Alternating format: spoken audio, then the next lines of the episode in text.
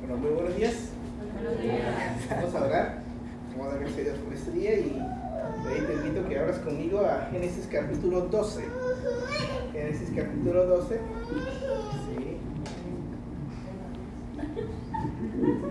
Gracias, Carlos.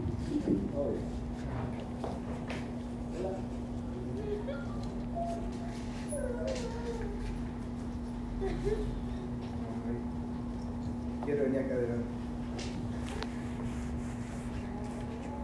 Bueno, eh, después de orar vamos a ver un, eh, una pequeña, un pequeño mapa. ¿Se dice una o un? Uno, un pequeño mapa. Una, no es una pequeña mapa. Un. Vamos a ver el mapa. ok, vamos a orar ahora sí.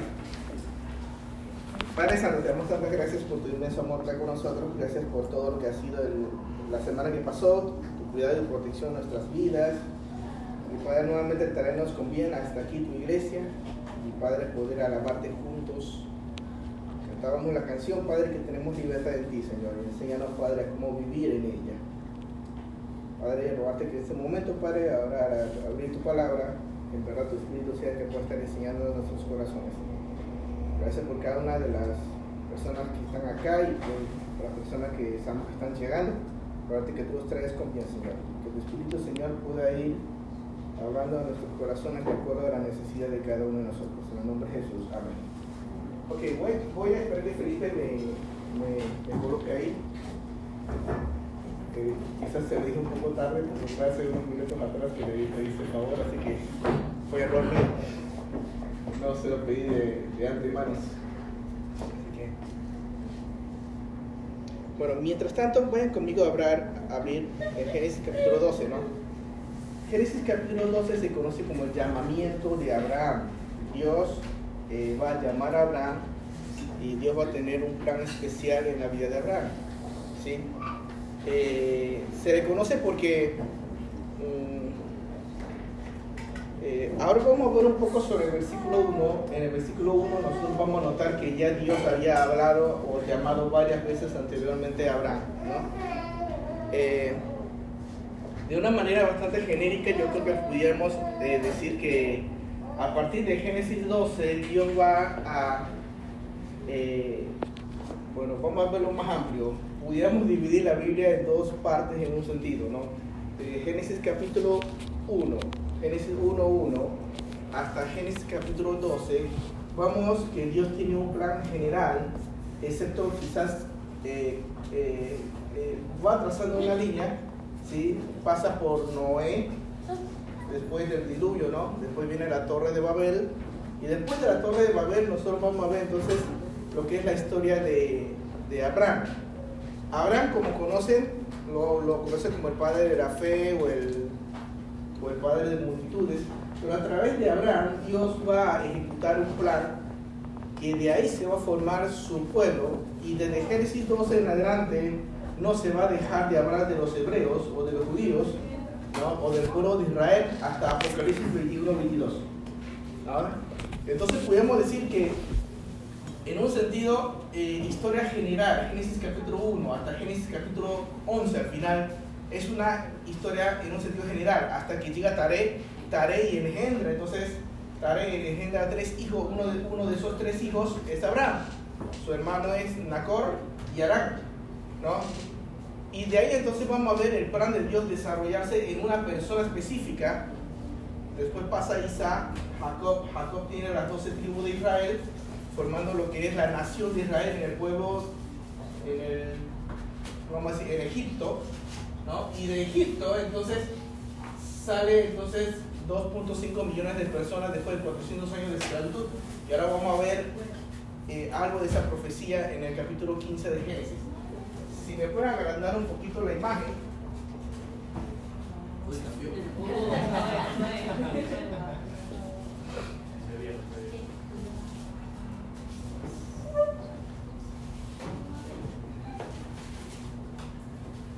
A ver un poco de historia también, entonces me van a ver que voy a correr un poquito para que podamos... eh, si se acuerdan, hace unos meses atrás ya dimos Génesis. dimos Génesis, entonces quizás algunas de las cosas que yo diga quizás les recuerdo un poco de lo que es el libro de Génesis, ¿no? Bueno, mientras se va proyectando la imagen. Ahí está, muy bien, gracias, muchas gracias. Bueno, vayan conmigo, por favor, antes del Génesis 12.1, en Génesis capítulo 11. Ponga un dedito desde el versículo 31, ¿sí? Ya que el versículo 31 de Génesis 11 tiene relación con Génesis 12. Génesis 12 directamente es la partida, la partida de Arán, no de Ur de los Caldeos, la partida de Arán hacia Canaán, ¿sí? Primero vamos a leer, ya tenemos los, deditos en 11 y 12. Bueno, en Génesis 12.1 dice, pero Jehová había dicho a Abraham, vete de tu tierra y de tu parentela y de la casa de tu padre a la tierra que yo te voy a mostrar. ¿Sí? Ven que el versículo comienza con qué palabra? Con pero. ¿Sí? Esa palabra pero, ¿qué me quiere decir?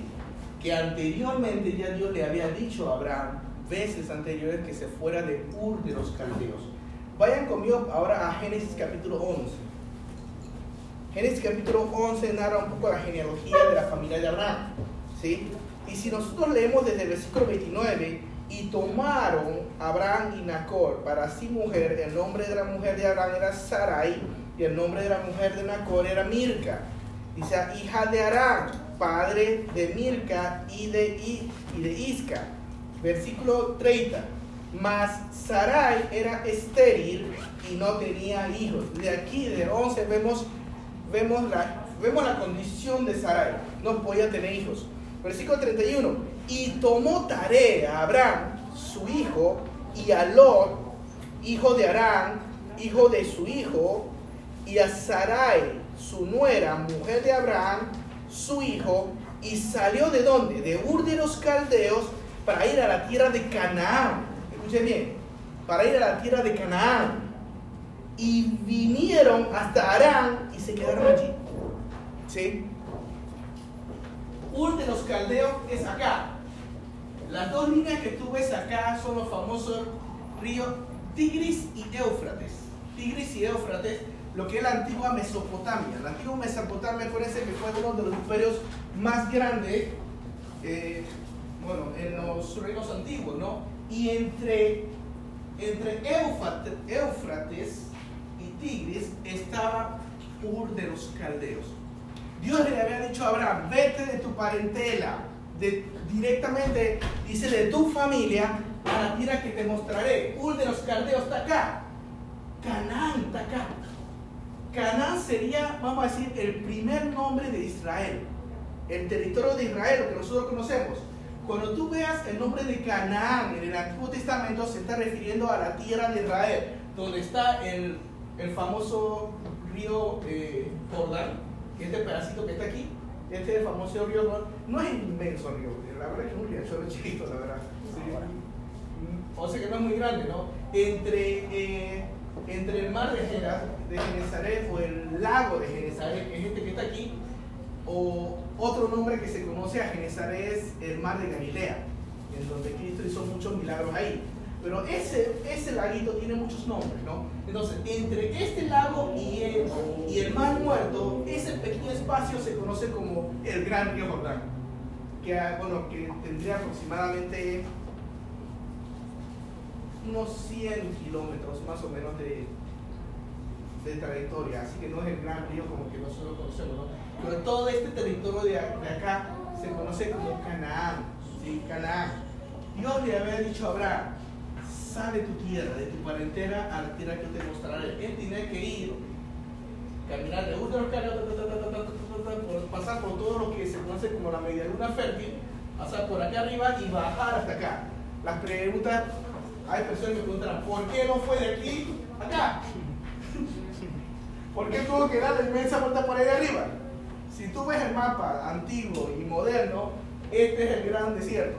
un desierto inmenso acá es casi imposible pasar. Por eso la gente, las rutas comerciales, siempre daban por toda esta parte porque por donde pasa el río hay vegetación. Entonces esta zona no está acostumbrada para él. Dios le había dicho a Abraham, vete de tu pariente. Pero interesante, cuando Dios le dijo a Abraham, Abraham no se fue solo. Abraham en su primer viaje se fue con Taré, se fue con su padre.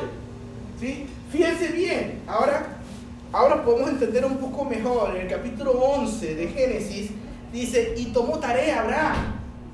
Ahora, algunas personas dicen que Abraham recibió la voz de Dios y Dios le dijo, vete, pero Abraham no se quiso separar de su familia. No quiso, no quiso separarse de su familia. O sea, agarró a su papá, agarró a su sobrino, agarró a sus mujeres y se fue. Pero mire, pero mire a dónde tenían que ir. Versículo 31, del 11 al final, ¿qué dice? Y salió con ellos de Ur de los Caldeos para ir a dónde? Para ir acá. ¿Pero dónde se quedaron? Se quedaron aquí arriba. ¿Sí? ¿Por qué se quedaron ahí arriba? Vemos después la historia, dice, y fueron los días de Taré. Taré murió en vez de, Taré en vez de morir en tierra y en Canaán, murió en, en Arán. Entonces, y fueron los días de Taré, tantos años y murió Taré allí. Y ahí entonces comenzamos con el famoso nuevamente, y Dios nuevamente llama a Abraham otra vez. No podemos, podemos dar espacios muy pequeño para especular algunas cosas, ¿no? De lo que la palabra de Dios nos dice, pero tengo que aferrarnos lo más posible a lo que la Biblia dice. Después de que sucedió eso, no sabemos cuánto tiempo ellos pasaron acá. No se sabe. Se sabe que cuando Dios, cuando Abraham respondió correctamente al llamado de Dios, y no tan correcto, porque pues dice solo, con todo eso se va a llevar a su sobrino Lot, ¿sí? Él, Abraham ya tiene 75 años. Imagínense, ya era un señor, bastante mayor, ¿no? A la edad de 75 años de Arán, entonces recién va a comenzar su viaje para llegar a Canaán. Ahora, de Arán a Ur de los Caldeos, o viceversa, de Ur de los Caldeos hasta Arán, aproximadamente son 960 kilómetros. Eso es bastante kilómetros. 960 kilómetros es aproximadamente la misma distancia que hay entre, entre ¿cómo se llama esa? La frontera de Costa Rica y Panamá. No. No, hay, hay una línea fronteriza que es un pueblito ahí. ¿Qué? La, Puerto Almuelles, Puerto Almuelles, gracias. Entre Puerto Almuelles hasta Dalién hay menos de 900 kilómetros. ¿Sabes cuándo viajó Abraham? Abraham viajó casi toda la distancia recta de todo Panamá. ¿sí? Para que nosotros tengamos noción. ¿Cuánto tiempo habrá tardado ese viaje? Ah, acuérdense, que antes no había metro. no había aviones de dos patas. Posiblemente ellos viajaron.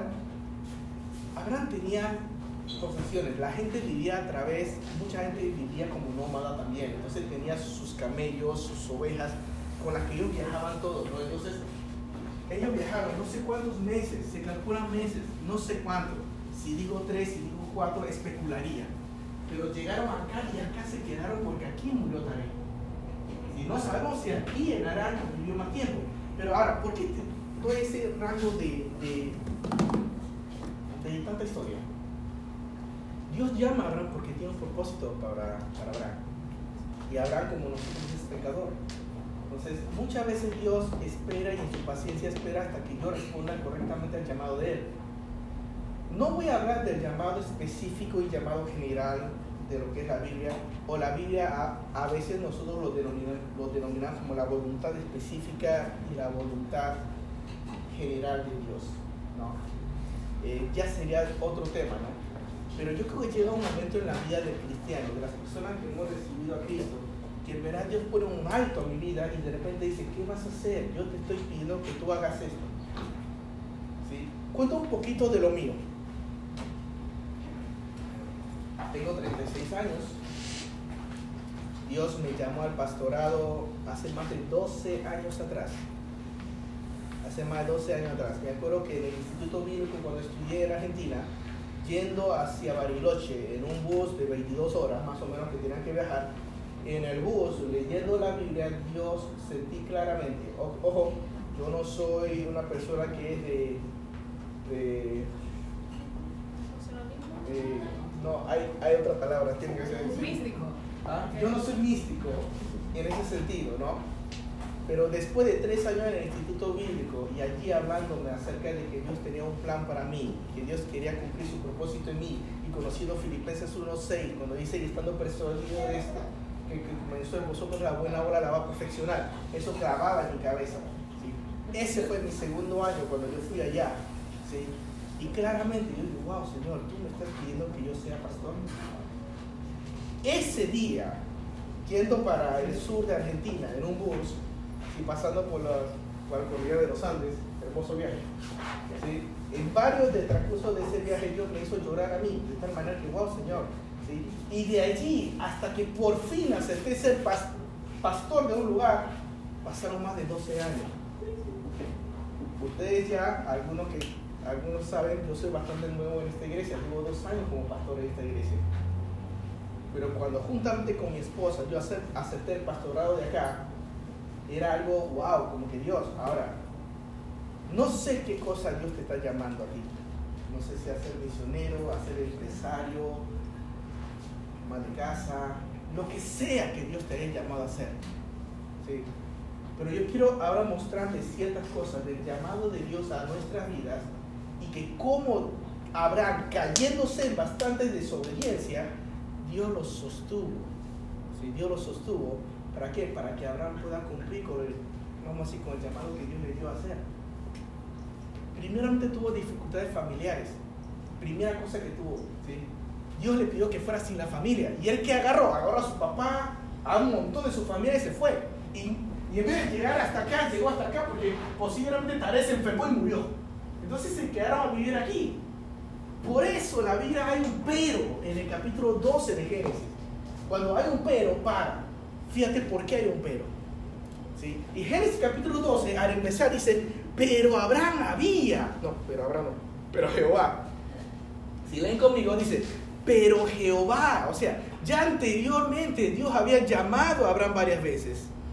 ¿Sí? Antes de continuar, no sé cuándo el Señor te ha llamado a ti. ¿No?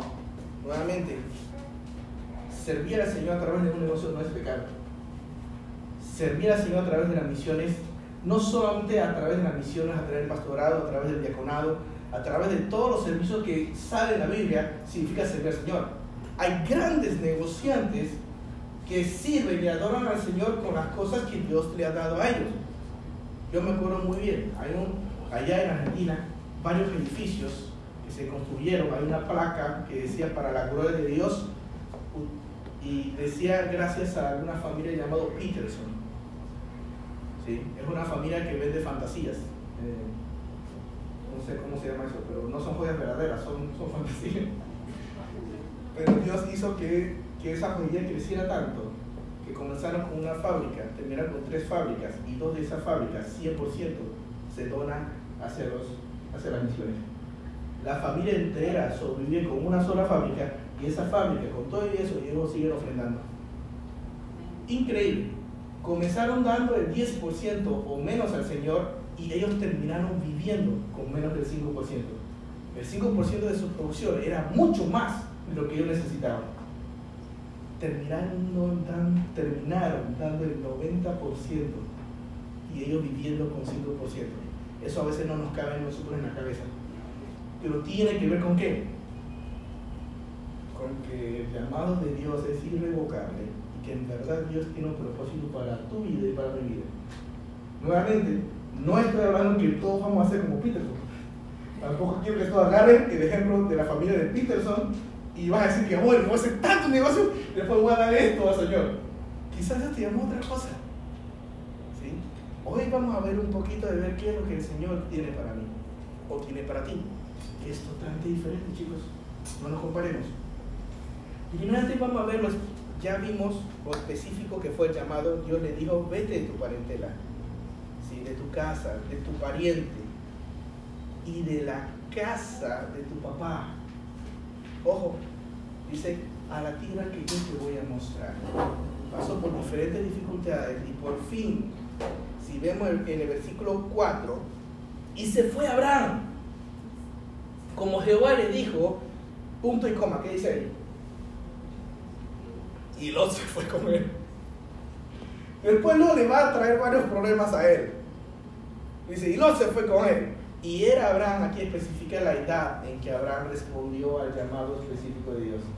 Dice, y era Abraham de 75 años cuando salió de Aram.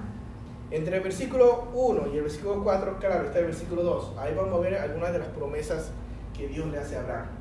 Son promesas incondicionales. Pero primero vamos a ver una de esas promesas, después va a salir la segunda promesa y después va a salir el pacto de Dios. La primera de esas promesas es versículo 2 y 3. Dice así, y haré de ti una nación grande, y te bendeciré, y engrandeceré tu nombre, y serás de bendición. Fíjate muy bien, las promesas que Dios le está haciendo a Abraham son celestiales o terrenales. Son promesas de cosas que va a tener en la tierra. Ahí dice claramente, ¿no? Dice, voy a hacer de una nación grande. Y se hizo. Israel se convirtió en una nación grande, ¿no? Voy a engrandecer tu nombre. Aquí en la tierra, mucha gente iba a conocer el nombre de Abraham. Y lo conoce hoy en día. Y será bendición. Versículo 3, la otra parte de la promesa. Bendeciré a los que te bendigan. No, lo, estoy, lo estoy leyendo de memoria. Bendeciré a los que te bendijeren y a los que te maldijeren maldeciré. Y serán benditas en ti todas las naciones de la tierra. Hay personas que dicen que se puede sacar varios prédicas de esos dos versículos. Pero quiero resumirte algo. Dice, bendeciré a los que te bendigan. Tú sabes que se conoce en la historia mundial que todas las naciones que ayudaron a Israel, a esas naciones le fueron bien. Todas las naciones que fueron en contra de Israel, muchos hoy en día no existen. Muchos hoy en día están totalmente en quiebra totalmente. ¿Por qué te lo digo? Uno de los más grandes ejemplos es Estados Unidos. ¿Sabías tú que Estados Unidos es fiel defensor de Israel? Quieres fijarte en la historia mundial, Dios bendijo a Estados Unidos y se cree que porque, que porque Estados Unidos siempre fue, siempre fue como un, tuvo un protectorado para Israel, Dios bendijo a Israel, Dios bendijo a Estados Unidos. Hoy en día Estados Unidos ya está perdiendo la sombra de lo que era antes, está perdiéndolo ya. Antes siendo una de las grandes naciones que enviaron misioneros, que formaban misioneros, grandes seminarios teológicos salieron de los Estados Unidos que hoy en día solamente son universidades prestigiosas como Harvard, uno de los, uno de los ejemplos que hoy en día en Harvard ni siquiera se abre la Biblia, ¿sí? Y fueron lugares donde Dios utilizó bastante, ¿no? Cerrando de paréntesis acá, voy a bendecir a los que te bendicen a ti. Y es otra promesa. Dios le hace esta promesa para que él entienda que Dios tiene algo espectacular para él. pero ¿cómo él iba a seguir eso? Ya vimos un poco sobre la, sobre la distancia. De Arán hasta Canaán hay otros 900 kilómetros aproximadamente. En total, Abraham viajó 1650 kilómetros aproximadamente hasta llegar a Siquem. Vamos a leer versículo. Vamos a leer versículo 5 y 6 dice, tomó pues Abraham a Sarai su mujer y a Lot, hijo de su hermano, y todos sus bienes que... Pero no, estoy leyendo correctamente. Dice, y todos sus bienes que habían ganado y las personas que habían adquirido en Aram, y salieron para ir a Canaán punto y coma, y a tierra de Canaán llegaron. Pido perdón porque a veces yo leo con la memoria, entonces yo debo leer sin la memoria, debo leer mirando el texto. ¿sí? Dice versículo 6, y pasó Abraham por aquella tierra hasta el lugar de Siquem. Ok, súbeme un poquito el mapita, por favor. Sí. No, eh, será bajar. Este es Siquem. ¿Sí? Siquem. Y hay una característica de Siquem, quiero que lean conmigo acá. Dice, hasta el lugar de Siquem, hasta el encino de, Mo, de More, dice, y el cananeo estaba entonces en la tierra.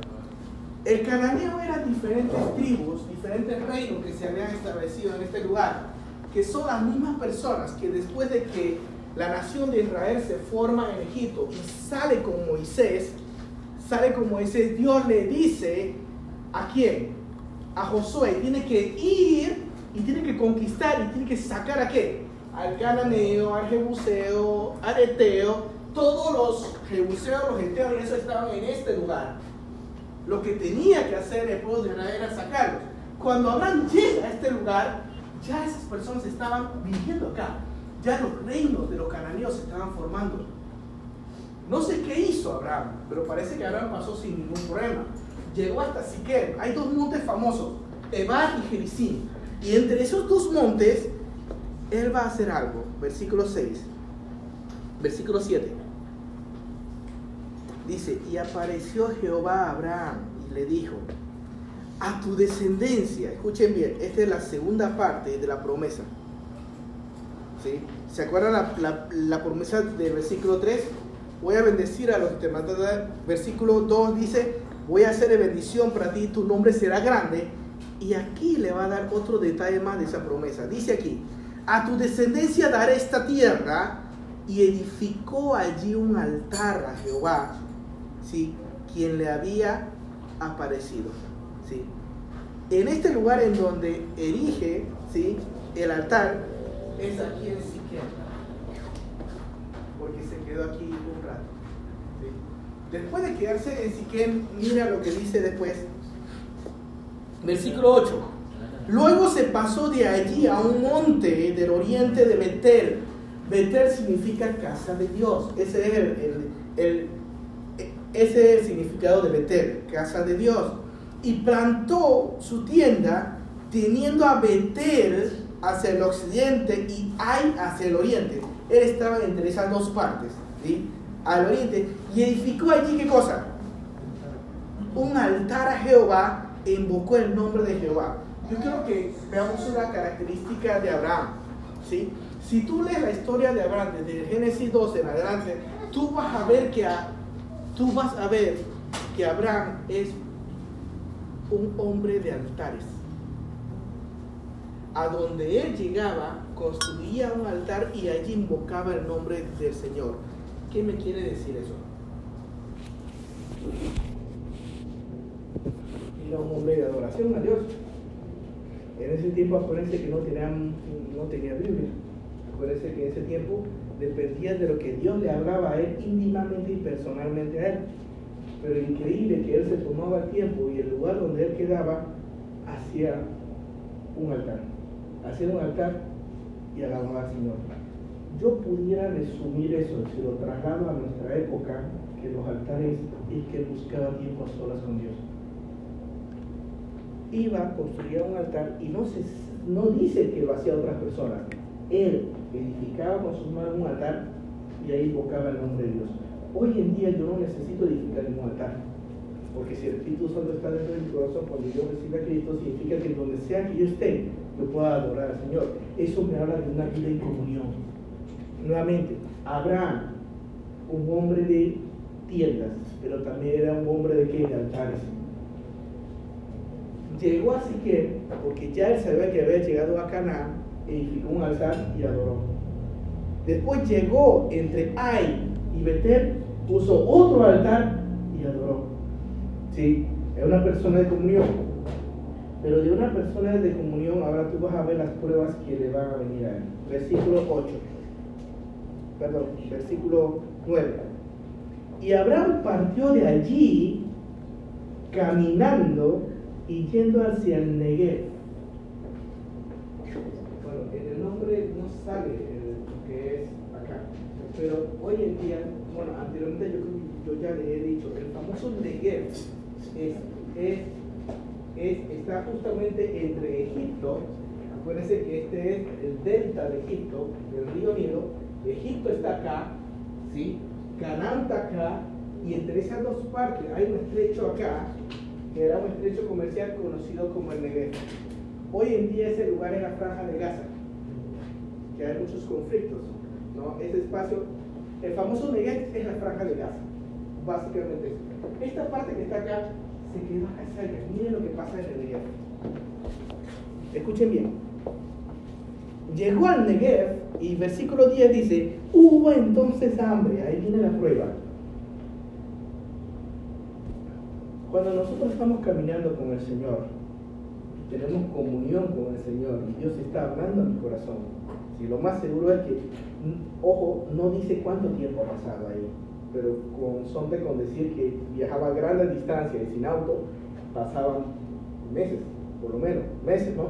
Y decía ahí, dice, y hubo entonces hambre, que fue la prueba, hubo hambre en la tierra, coma. Te voy a adelantar algo. Después de la coma dice, descendió. ¿Sí? Yo puedo parafrasearlo así. Después que hubo hambre en ese lugar, Abraham descendió, su vida espiritual descendió del versículo 10 hasta el versículo 20 no se halla ningún altar. Tú leerlo ahora, no hay ningún altar. Porque cuando él descendió, él entró a Egipto para buscar comida y en Egipto comenzó a mentir, comenzó a utilizar a su esposa, comenzó a engañar a las personas, ahí se hizo más rico, pero su vida espiritual descendió. Cuando él sale de Egipto, versículo 3, capítulo 13, versículo 1, ¿qué dice? Subió. La primera palabra ahí, ¿sí? dice, subió pues Abraham de Egipto hacia el Negev. ¿Qué había hecho anteriormente del Negev? Había descendido. ¿sí? Dios nunca le dijo que fuera a Egipto. Nuevamente, ¿Dios qué le dijo? quédate en Canaán, en Canaán yo te voy a mostrar lo que tú tienes que hacer. Pero no, él quiso, en Egipto hay comida, así que yo voy a ir a Egipto. Él fue a Egipto, pero increíble que todo el tiempo en Egipto no hubo altares. ¿Qué significa? Significa que no hubo comunión con el Señor en todo el tiempo que hubo. Y aparte de que no hubo comunión con el Señor, estuvo cayendo en diferentes pecados. Porque mira lo que dice, versículo 11. Y aconteció que cuando estaba por entrar a Egipto, dijo a Sarai su mujer, he aquí, ahora conozco, ahora, o sea que antes no la conocía. Mira, pero mira lo que dice, he aquí, ahora conozco que tú eres mujer hermosa. Ya la vida, terrible. Es interesante, la vida no miente, ¿no? O sea, recién ahora, oh, mira, tú no había visto que tú eras una mujer tan hermosa. ¿Cuántos años tenía Sarai ahí? 65. A los 65 años Dios le Abraham le dice, Sarai, qué bella tú eres. Y mira qué más le dice. Dice, y cuando te vean los egipcios dirán, su mujer es, y me matarán a mí, y a ti te reservará la vida. Versículo 13. Ahora pues, di que eres mi hermana comenzó la decadencia espiritual de Abraham. ¿Comenzó a qué? Comenzó a desconfiar. ¿Y comenzó a confiar en qué? En su propia sabiduría. ¿Por qué? Porque él planificó algo y él quería que su esposa lo ejecute. ¿Sí? Es más, no solamente él mintió, él obligó a su esposa a mentir. ¿Qué significa? Significa que mi pecado siempre va a afectar a las personas que están alrededor de mí y en un ámbito personal. El pecado del esposo afecta directamente a la esposa. Bueno, aquí hay pocos matrimonios. Pero igualmente quiero decirte que nuestro pecado afecta a nuestra carne. Digo nuestra carne, es mi esposo mi esposa. Y los que están en futuros matrimonios sepan eso también. Que tu pecado va a afectar a tu pareja directamente. Cierra paréntesis, sigamos leyendo. Ahora pues, dice 14. Y aconteció que cuando entró Abraham allá, todo se cumplió lo que dijo. La gente vio que Sara, Sarai era hermosa. Sarai vivió 120, no me acuerdo, después pueden verlo ahí. Abraham vivió hasta los 175 años. Las personas calculan que si Sarai vivió hasta los 120 y algo de años, a los 65 años estaba en la flor de su madurez estaban en la cumbre de su hermosura. Algunos apenas. ojo, no era una persona vieja, porque nosotros ahora imaginamos a una mujer de 65 años, la vemos con canas, con un montón de cosas, ahí no necesariamente. Ahí posiblemente a los 65 años es como decir una mujer de 27 años hoy en día. ¿Sí? Se puede una mujer madura, bonita, pero estéril. Mira lo que dice acá. Dice, versículo 15, también la vieron los príncipes de Faraón y la alabaron delante de él y fue llevada la mujer a casa de Faraón. Miren lo que pasó, versículo 16. E hizo bien a Abraham por causa de ella. ¿Qué pasó con Abraham?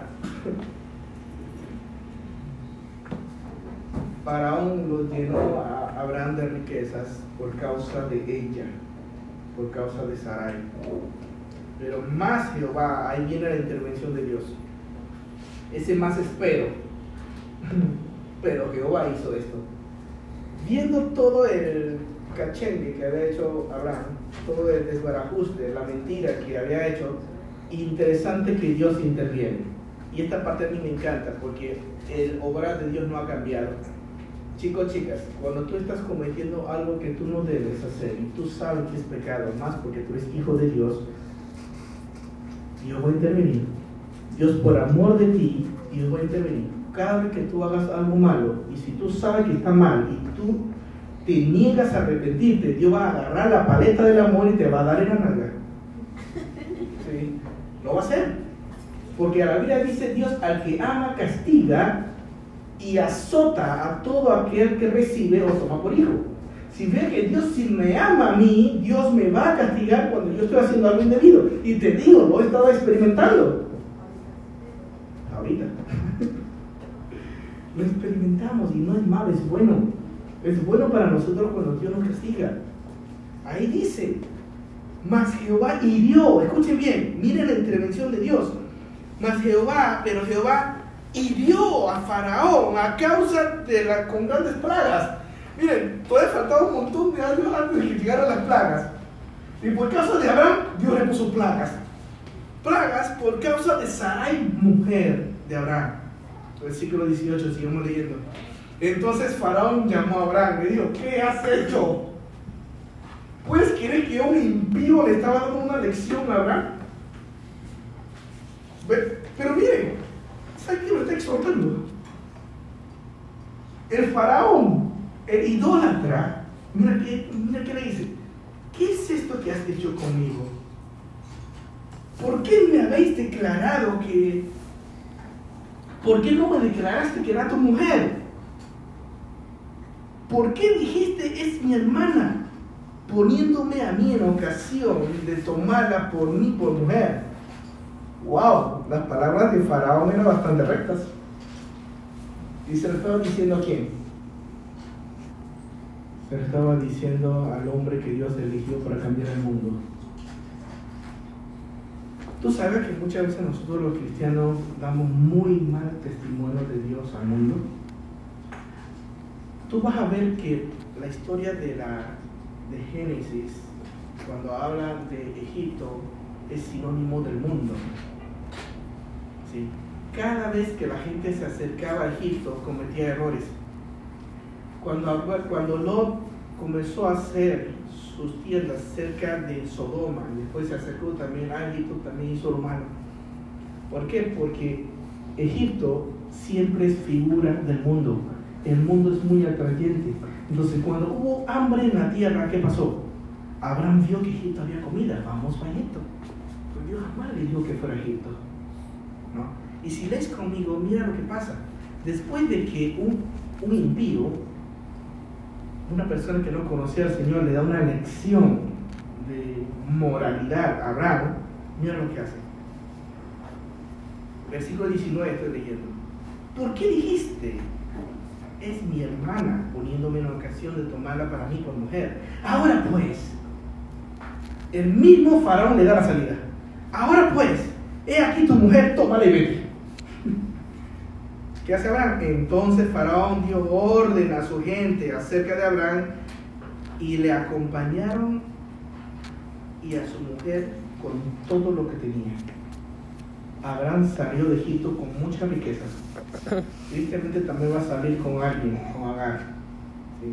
No es parte de la historia, pero, pero ya a partir de aquí salió con muchas cosas. Cuando Dios le da la lección a Abraham, fíjense en el versículo 1, 2 y 3, lo que pasó. Subió pues Abraham de Egipto hacia el Negev, donde había descendido, él y su mujer, con todo lo que tenía y con Lot. Versículo 2. Y Abraham era riquísimo en ganado, en plata y en oro. Y volvió por sus jornadas desde el Negev hacia dónde? Hacia Betel, hasta el lugar donde había estado antes su tienda entre Betel y Ai. Llegó al mismo lugar donde él había invocado el nombre de Jehová después de que, de que su vida espiritual descendió y lo pasó mal, Dios utiliza hasta un impío para darle una lección. Creemos que él aprendió la lección porque después lo, después, después lo vamos a ver. Versículo 4 dice, y al lugar, dice, y al lugar del altar que había hecho allí antes, punto y coma, fue al mismo lugar. Versículo Ahí dice, e invocó allí Abraham el nombre de Jehová. Ahí volvió a restaurarse la comunión con el Señor. Él allí entendió que fue una mala decisión descender a Egipto. Sí. Dios permitió que trajera riquezas, es verdad. Si seguimos leyendo, en el capítulo 13, en el capítulo 13 aquí nosotros vamos a ver a Abraham un poco más maduro porque mira lo que pasa. Vamos a saltarnos, no tenemos tiempo para leer. Versículo 10 del capítulo 13. Del versículo 9, todos los versículos anteriores era porque la gente de Lot y la gente de Abraham tuvo problemas, porque no había suficiente tierra, pastos, para que el ganado de Lot y el ganado de Abraham pudieran pastorear y entre ellos tenían peleas. Entonces Abraham, ahí aplicando sabiduría, mira lo que hace Versículo 9. ¿No está toda la tierra delante de ti? Estas son palabras de Abraham diciendo a Lot. Yo te ruego que te apartes de mí. Si fueres a la mano izquierda, yo iré a la derecha. Y si tú a la derecha, yo iré a la izquierda. Y miren cómo observa los ojos de Lot. Y alzó Lot sus ojos y vio toda la llanura del Jordán, que toda era de riego como el huerto de Jehová, como la tierra de Egipto en la dirección de Zoar, antes que destruyese Jehová a Sodoma y Gomorra. Entonces Lot escogió para sí, escuchen bien, para sí toda la llanura del Jordán, dice, y se fue Lot hacia el oriente y se apartó el uno del otro. En otras palabras, estando aquí en Siquem, tuvieron conflictos con, y Dios, Abraham le dijo a escoge tú para que no seamos peleados. Si tú vas para la derecha, yo iré para la izquierda. Si tú vas para arriba, yo iré para abajo. Y si tú ves cómo, cómo Lot escoge, podemos ver cómo el corazón de una persona que no tiene a Dios escoge las cosas. ¿Qué es lo que escogió? Escogió lo más cómodo escogió para sí, dice la Biblia, escogió para él. Pero él no se dio cuenta que todo lo cómodo estaba cerca de qué? De Egipto y estaba cerca de dónde? De Sodoma y Gomorra. Cada vez la Biblia después va a decir que Lot iba colocando sus tiendas cada vez más cerca de Sodoma y Gomorra. Y sabiendo Lot que Sodoma y Gomorra era una nación perversa, en donde posiblemente se originó todo lo que es hoy en día el homosexualismo y toda la parte de los géneros, Igualmente a Lot no le importó. ¿Por qué? Porque vio riquezas. Este mundo, damas y caballeros, hermanos, hermanas, nos va a ofrecer muchas riquezas.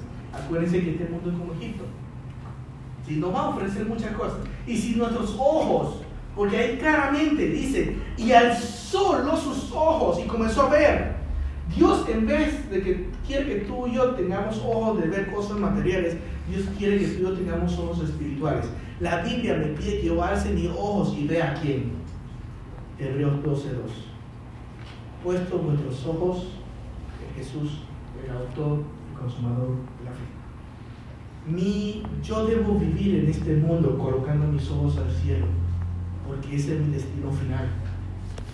Pero Lot, un ejemplo de la carnalidad, puso sus ojos en dónde? Puso sus ojos en el mundo, puso sus ojos en los deleites temporales, ¿sí? en los deleites temporales que ofrece este mundo. Y entonces ocurrió eso. ¿no? Vamos a saltarnos acá. Me gustaría ver una parte.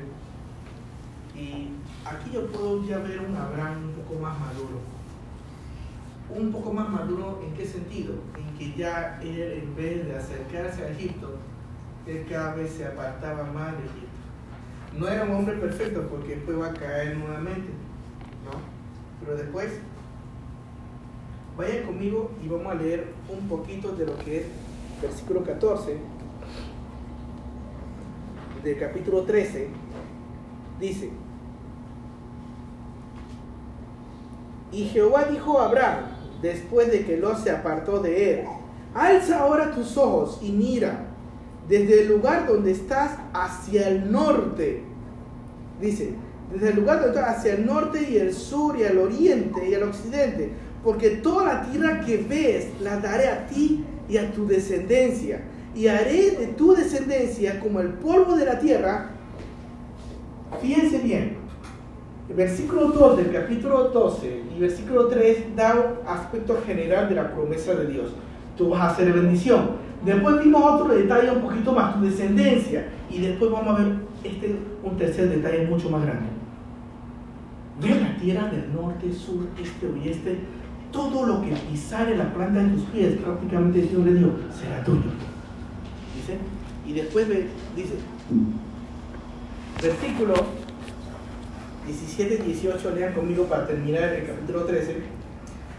Levántate, ve por la tierra a lo largo de ella y a lo ancho, porque a ti te lo voy a dar. Versículo 18.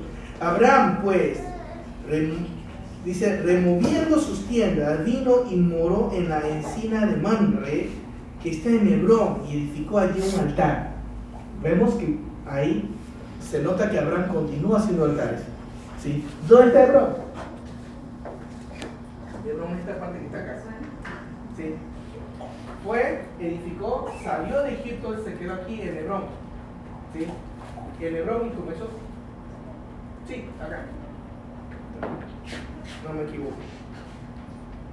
Versículo 14, bueno, capítulo 14 viene toda la parte de que Lot, eh, eh, Lot, Lot, es, capturado y viene Abraham y lo liberta nuevamente versículo 18 del 14 me va a hablar un poquito sobre, sobre Melquisedec y vemos ya cómo, cómo Abraham actúa de una manera más madura. Desde que comenzó, pasó por pruebas, vimos ahora tomar decisiones más maduras. Voy a leer una partecito solamente del, del capítulo 14 en el versículo 20.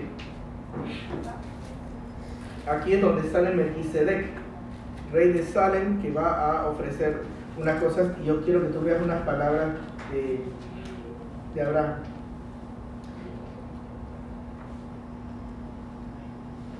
Versículo 20 en adelante. Y, bendito sea el nombre del Dios Altísimo que entregó sus enemigos en tu mano y le dio a Abraham los diezmos de todo. Entonces el rey de Sodoma dijo a Abraham, dame la persona y toma para ti todos los bienes. Respondió Abraham al rey de Sodoma, he alzado mi mano a Jehová, Dios Altísimo, creador del cielo y de la tierra, que desde un hilo hasta una correa de calzado, nada tomaré de todo lo que es tuyo, para que no digas, yo enriquecí a Abraham, excepto solamente lo que comieron los jóvenes y la parte de los varones que fueron conmigo, Anel, Escor, Hambre, los cuales tomaron su parte. Abraham fue y salvó a Lot, pero al salvar a Lot liberó eh, al rey de Sodoma. ¿sí? De tal manera que el rey de Sodoma quería darle muchas cosas. Interesante, Abraham. Abraham no recibió nada. Sí, porque no quería saber eso. Él fue con el propósito de liberar. Vemos otro aspecto de la madurez de Abraham ahora. ¿sí? No veía por qué tantas cosas podía sacar provecho. ¿sí? Veía un poquito más adelante. Y vamos a ver que después de esta parte, de esta demostración del corazón de Abraham, Dios nuevamente le va a hablar a Abraham y Dios le va a dar otra promesa a Abraham. Capítulo 15. Y con esto vamos a ir terminando. si hago un preámbulo, desde el capítulo 13, capítulo 13 vimos el llamamiento de Abraham, como Dios lo llama. Él llega a, Canaán y comienza a hacer altares, sinónimo que él quería buscar de Dios, quería tener comunión, quería, quería tener comunión con el Señor. Vimos que Dios lo probó, descendió a Egipto, pasó por circunstancias difíciles, subió de Egipto, después de subir a Egipto comenzó a seguir plantando eh, sus altares y vemos cómo, cómo, cómo Abraham fue madurando. ¿no? Ojo, no era perfecto porque después iba a volver a caer por, por otras situaciones, pero en el capítulo 5 o 15, perdón, yo voy a ver algo que es más de intimidad con Dios. ¿Sí? Ya su relación con el Señor ya no era solamente vamos a decir, ya no era solamente asistir a la iglesia. No, ya su comunión con Dios era más íntima, porque mira lo que dice. Versículo, capítulo 15, versículo 1 en adelante. Después de estas cosas vino palabra de Jehová a Abraham en visión diciendo, no temas, Abraham. Dice, yo soy tu escudo. Miren, ya las palabras de Dios cambian y habla de una persona más, le habla más personal. Dice, yo soy tu escudo y tu galardón será sobremanera grande. Y respondió Abraham, Señor Jehová, ¿qué me darás siendo así yo que ando sin hijo? Y el mayordomo de mi casa es este Damaseno Elezar. Dice, dijo también Abraham, después de que Dios habla de una manera personal con Abraham, dice, yo soy tu escudo, yo soy tu galardón también.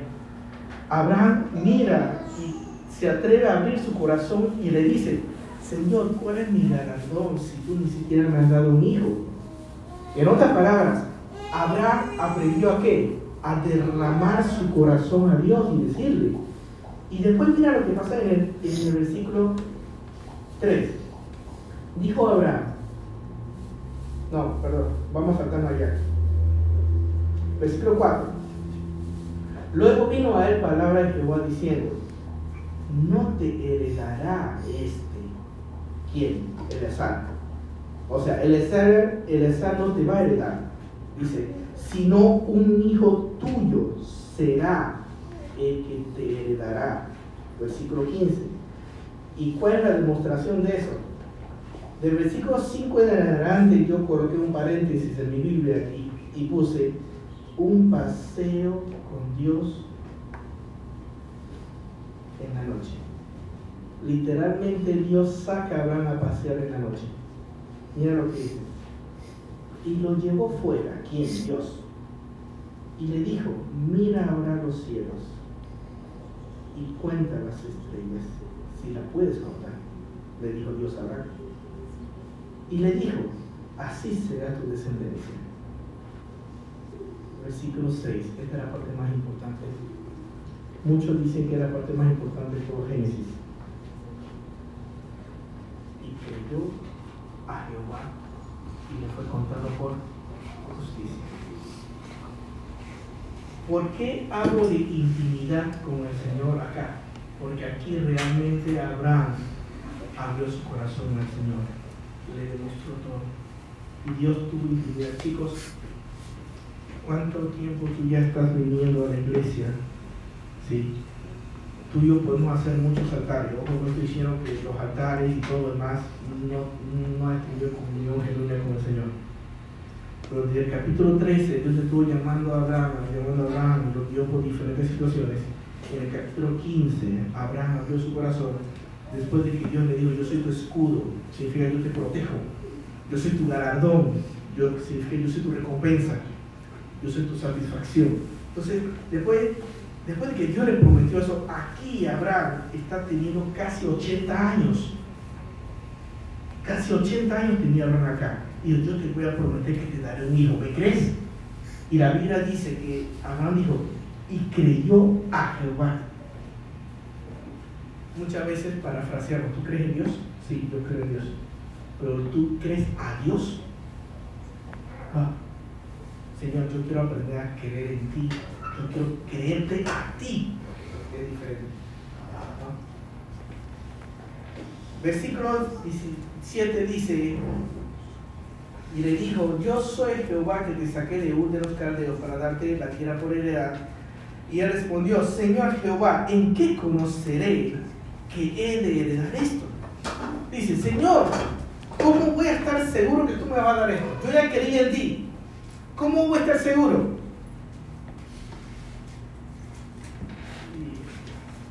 ya, ya, se, ya se ha terminado un poco el tiempo, pero lo que, lo que comienza a hacer aquí, eh, los teólogos lo llaman el pacto abrahámico. Dios le dice a Abraham, consíguete tantos animales y parte los dos. Yo creo que esta parte de algunos en la escuela dominical yo ya se lo he explicado. Los pueblos antiguos Hoy en día nosotros para hacer un trato con si yo te vendo un, un auto, yo tengo que ir al... ¿cómo, se llama el lugar donde uno traspasa los nombres y eso? Al municipio, tengo que ir al municipio, sacar una carta de traspaso, tú firmas, yo firmo, entonces hacemos un tratado. Hoy en día no había municipios para hacer esos tipos de ventas de terrenos o de cosas así. Dios le dice, ven y toma, dice, tomaré una, una becerra de tres años, una cabra de tres años, un carnero de tres años, una tortuga de tres años, una tortuga también y un palomino. Lo llevó a tal lugar y Dios dio, pártelo en dos, córtalo en dos. Una mitad hacia acá, otra mitad de, hacia acá. ¡Wow! Un carnero de tres años grandecito. Eso Él lo partió en dos y lo puso un lado sobre otro. ¿sí?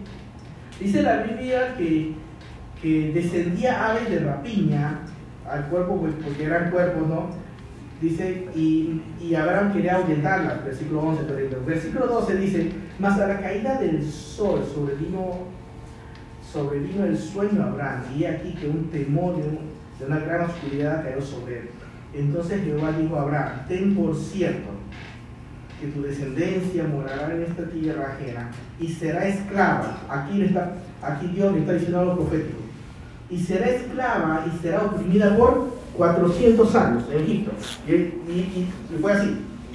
Mas también la nación a la cual servirán juzgaré yo, y después de esto saldrá con muchas riquezas.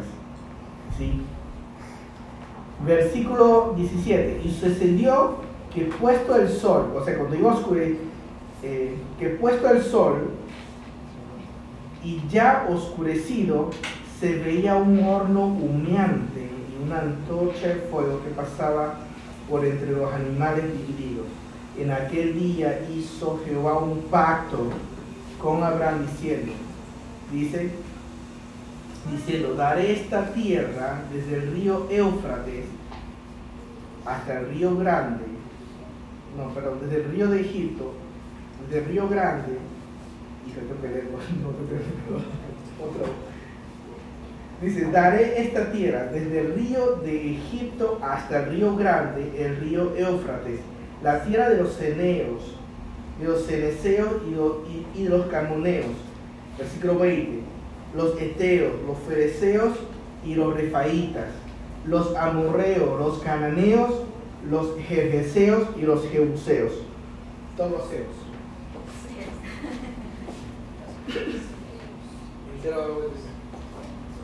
Dios le dice aquí, yo te prometo y voy a hacer un pacto contigo, que toda esta tierra yo te lo voy a dar a ti.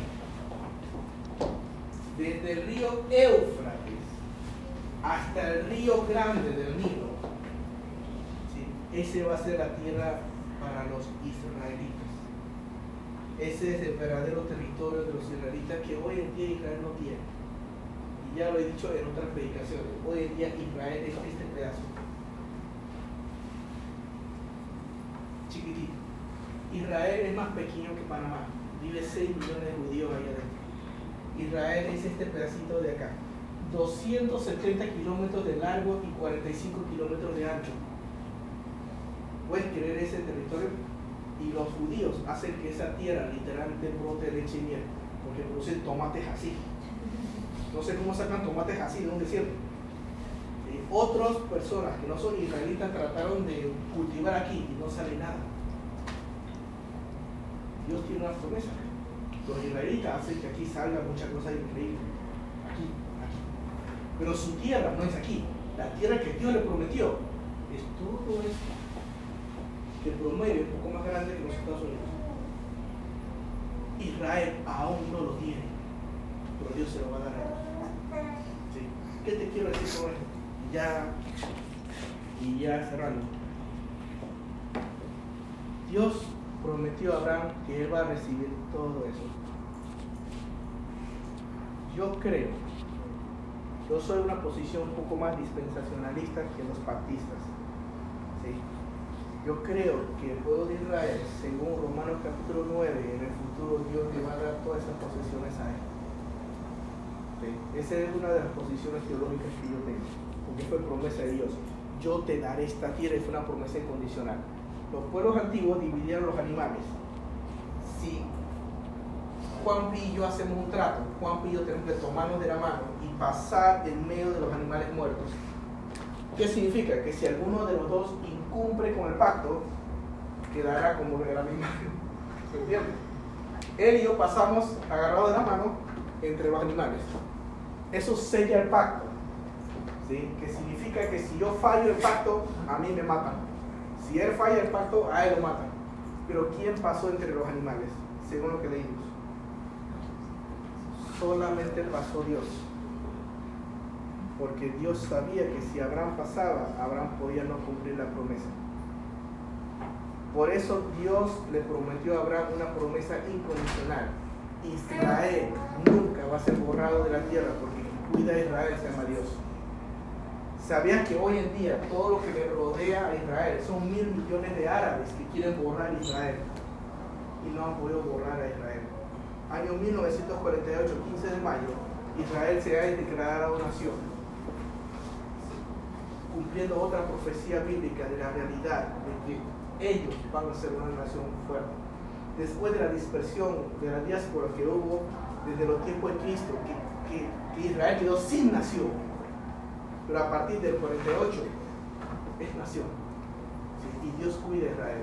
Tú puedes buscar por YouTube y por Google ¿sí? todas las cosas que a veces sucedieron, que todos los árabes le han tirado bombas y en muchas ocasiones las bombas de repente se desvían y caen por toda esta parte y nunca caen acá.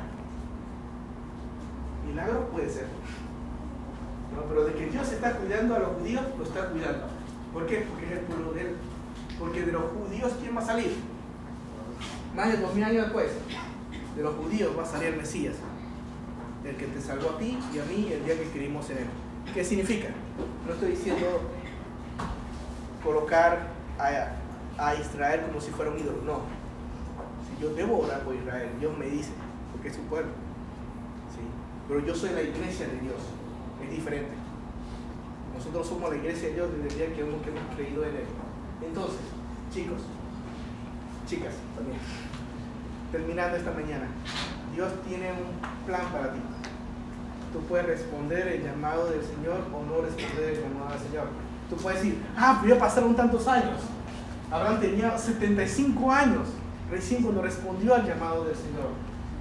Dios me había hecho entender a mí que yo quería ser pastor hace más de 12 años atrás. Recién hace dos años atrás que tomé el compromiso, Señor, yo voy a ser pastor. Porque siempre dije que no, no, no, siempre dije que no.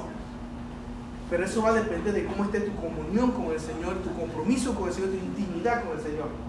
¿Cómo estás tú con el Señor? No me refiero a asistir a la iglesia. Cualquier inconverso asiste a la, a la iglesia. Cualquiera. Si cualquier inconverso puede estar sentado ahí. Pero es tu relación personal con el Señor en tu casa. Si en verdad yo tengo algo íntimo con Dios. Como lo que tuvo Abraham, capítulo 15 con Dios.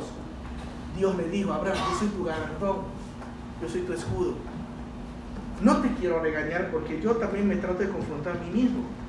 No te creas, a mí me cuesta tener un tiempo personal con el Señor. A mí me cuesta. Porque yo sé que yo lo necesito.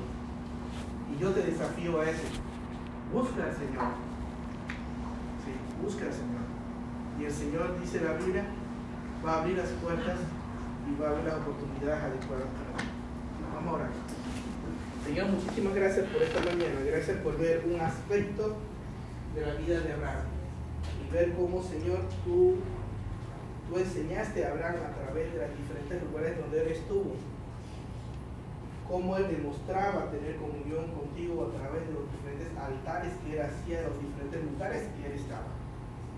Gracias, Señor, porque vemos eh, una intimidad profunda entre Abraham, Abraham contigo, Señor. Padre, te rogamos, Señor, que realmente nosotros podamos desarrollar o aprender a tener esa intimidad contigo. Padre, perdónanos si de alguna manera te hemos fallado y sabemos que tú tienes un plan hermoso para nuestras vidas. Enséñanos a aferrarnos a ella, Padre, y a no mirar hacia ningún otro lugar. En nombre de Jesús.